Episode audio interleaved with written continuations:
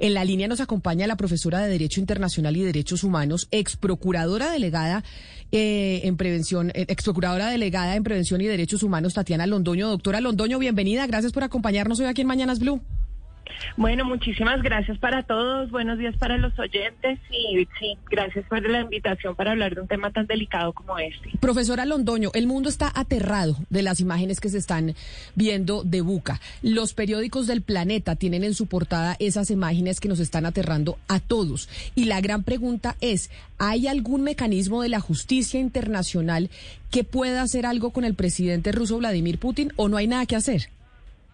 Vea, este tema, todo este tema de la invasión de Rusia a Ucrania ha puesto contra las cuerdas, eh, digámoslo así, todo el sistema de derecho internacional que se creó después de la Segunda Guerra Mundial para prevenir atrocidades.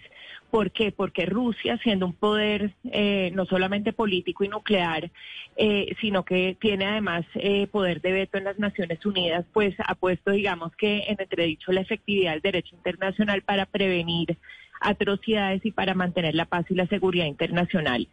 Eh, estas imágenes, en efecto, eh, pues obviamente se tiene que hacer un, sistema, un, todo un tema probatorio. Ya la Unión Europea se regaló para ir a recoger eh, pruebas a terreno. El presidente eh, eh, Biden, perdón, también llamó para recoger las pruebas. Los rusos están diciendo que fue un montaje de Ucrania, pero pues eso es bastante fácil saber en qué momento, cuánto tiempo tienen de muertas las personas, por, a ver si coincide o no con el tiempo con el que Rusia estaba ocupando, hay testimonios, etcétera.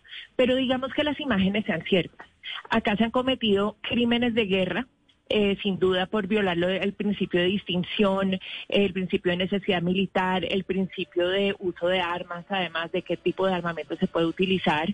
Em, crímenes de lesa humanidad, porque esto parece ser un ataque sistemático y generalizado contra la población civil, y además de todo tiene elementos de genocidio, porque están tratando de acabar con los ucranianos como eh, una digámoslo, una raza, como una, como una nación. Y esto lo han dicho incluso el gobierno, el gobierno de Putin. Pero, entonces, profesora, para ir por partes y para que los oyentes entiendan, estamos eh, frente a delitos de posible agresión, que eso digamos que no es tanto de la jurisdicción de la CPI, de la Corte Penal Internacional, además entendiendo que pues ni Ucrania ni Rusia son signatarios. Pero si hablamos de genocidio y de lesa humanidad, sí. Exacto, Ucrania es parte del Estatuto de Roma. Entonces ya cuando empezó la invasión a, a Ucrania, el fiscal jefe de la Corte Penal Internacional advirtió que él tenía jurisdicción sobre los crímenes internacionales cometidos en territorio ucraniano, independientemente de la nacionalidad de los perpetradores, porque Rusia no es parte del Estatuto de Roma.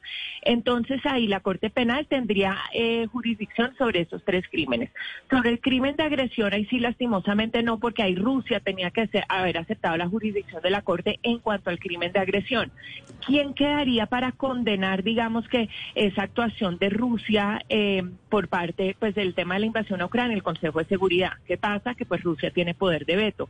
La Asamblea General de las Naciones Unidas puede suplir las funciones del Consejo de Seguridad cuando este esté bloqueado, lo cual ya ocurrió hace un mes y eso es histórico porque muy pocas veces el Consejo, esto lo ha hecho la Asamblea General y en teoría la Asamblea General sí pudiera imponer sanciones en contra del Estado ruso pero, pero en la práctica, profesora, ¿esto qué significa? Básicamente que pues dentro de Rusia, pues la CPI o la Corte Penal Internacional nunca va a tener jurisdicción. Pero esto quiere decir que si Vladimir Putin algún día mañana viaja afuera, ¿sí lo pueden agarrar en otro país?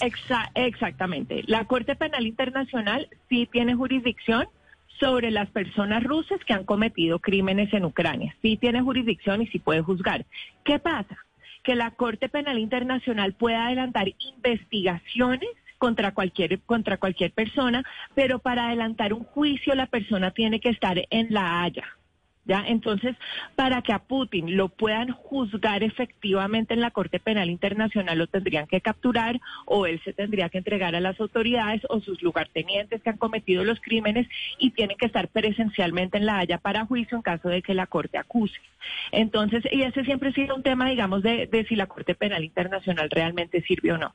Entonces, pues, eh, digamos que yo lo veo difícil, pero pues Putin también, acá hay un tema súper interesante que se, que se discutió mucho acá en Colombia, y es que obviamente para que se acabe el conflicto en algún momento se tendrá que negociar.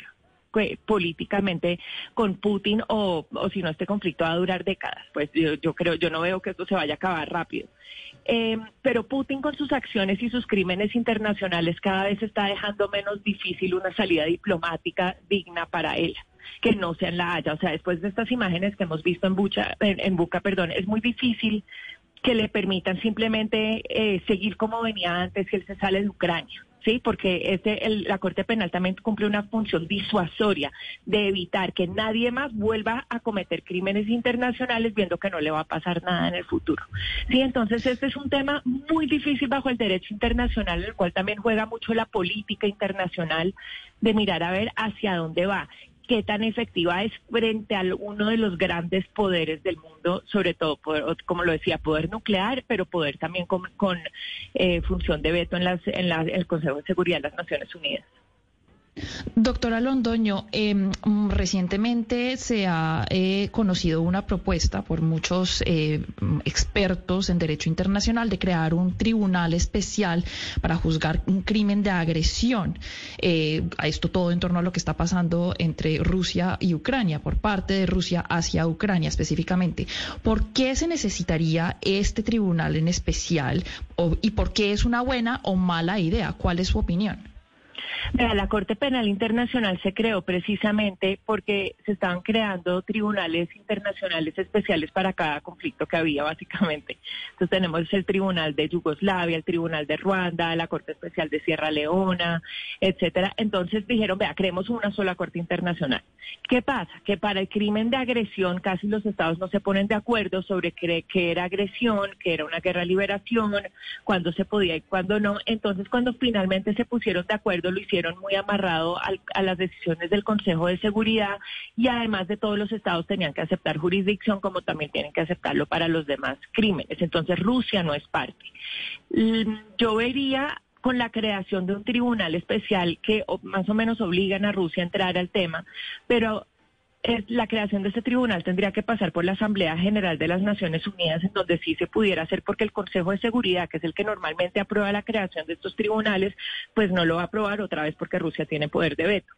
Acá hay otro tema que, pongo sobre la mesa, es la necesidad de, modificar ese poder de veto del Consejo de Seguridad, porque ya no es, esta no es la primera vez que el Consejo de Seguridad se bloquea por poder de veto normalmente además se bloquea por el veto de Rusia y de China y no cumple sus funciones de mantener la paz y la seguridad en situaciones de crisis humanitaria como lo que ocurrió en, la ex Yugoslavia, en, eh, en Siria, bueno, en varios sitios anteriormente y que obligan a la comunidad internacional a usar las armas por fuera del marco del Consejo de Seguridad, lo cual lo deslegitima.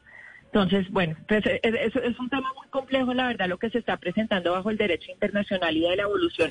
Yo vería como que se creara ese tribunal, la verdad. Sí, profesora Londoño, eh, pues los presidentes que se han visto en estos tribunales, algunos eh, consideran que la acción, por ejemplo, eh, con Ruanda fue distinto, pues fue muy distinta la dureza y el rango de acción a lo que pasó con la ex Yugoslavia. ¿Usted considera que sería, o sea, está ese riesgo de por tratarse de, países europeos, la forma de acción sea distinta, así fuera, por ejemplo, si se tratara de países africanos, que ese es el temor que se ha manifestado? Vea, lo que pasa es que cuando se trata, digamos, de países africanos o de los otros tipos de estados eh, en los que ha habido conflictos armados, normalmente no se trata otra vez de estados con poder de veto. Entonces, eh, el Consejo de Seguridad ha mantenido, digamos, su, su, capacidad de actuar, de sancionar los crímenes. La mayor parte de los estados del mundo son parte del Estatuto de Roma, entonces han entrado en la jurisdicción de la Corte y ha funcionado la justicia internacional. Acá también hay otra, acuérdense, otra demanda que le puso Ucrania a Rusia ante la Corte Internacional de Justicia, que igualmente, pues, no veo que vaya a prosperar en cuanto a que Rusia vaya. Eh, pero las, cuando, cuando se trata de África y otros estados, la justicia internacional normalmente sí funciona y el derecho internacional, porque esos estados no tienen, digamos que más poder que otros sobre el derecho internacional. Acá otra vez estamos frente a un estado que no, no respeta el derecho internacional, digámoslo así, no es parte del Estatuto de Roma, es parte del Consejo de Seguridad, entonces beta. Entonces, pues es, es muy difícil saber hasta dónde vaya a llegar la justicia internacional para poder sancionar a una persona como Vladimir Putin y si toca reformar el derecho internacional para que tenga dientes en este sentido si definitivamente no sirve para nada el derecho internacional, que es lo que algunos están diciendo. Entonces, profesora Londoño, yo le pregunto si usted cree que va a prosperar la idea que tiene Estados Unidos y que acaba de denunciar la Casa Blanca, Blanca hace cuestión de minutos de suspender a Rusia del Consejo de los Derechos Humanos de las Naciones Unidas. ¿Usted cree que Estados Unidos pueda sacar los votos en la Asamblea General para suspender a Rusia como lo hicieron en aquel momento en el 2011 con Libia? Yo creo que el Consejo de Derechos Humanos sí lo pueden suspender y sería una medida política, pero acuérdense que el, único organismo de las Naciones Unidas que tiene la capacidad de emitir resoluciones que son vinculantes, es decir, obligatorias de sancionar a un Estado, de incluso usar la fuerza contra ese Estado, es el Consejo de Seguridad. Entonces el Consejo de Derechos Humanos y yo soy abogada en derechos humanos, pero emite, emite resoluciones que son recomendaciones para los estados y que tienen el poder político de la comunidad internacional detrás. Ya hemos visto que a Rusia poco o nada le importa el poder político y el peso de la comunidad internacional. A Rusia, la verdad, el único organismo que sí le importa es el Consejo de Seguridad. Y la medida que sí funcionaría sería suspender el poder de veto a Rusia en el Consejo de Seguridad. Ahora, suspenderlo del Consejo de Derechos Humanos me parecería una muy buena movida eh, del comité, perdón, por, por, por, precisamente porque es un Estado que está violando en este momento los derechos humanos y que es pues un mal ejemplo para, para el mundo, pero es una medida más que todo política más que jurídica. Jurídica sí sería suspenderlo del Consejo de Seguridad y ahí sí se le quitaría poder realmente. Pues qué alternativas tiene entonces eh, el mundo frente a Vladimir Putin en términos jurídicos, es lo que nos explica la profesora de Derecho Internacional y Derechos Humanos, Tatiana Londoño. Profesora Londoño, mil gracias por haber estado aquí y habernos eh, explicado qué es lo que se puede hacer, sobre todo ante las imágenes que hemos conocido desde este fin de semana de la atrocidad de la guerra que en estos momentos se vive en Ucrania. Feliz día para usted. Bueno, muchísimas gracias por la invitación y espero no haber confundido más que aclarado esta situación tan difícil. Muchas gracias.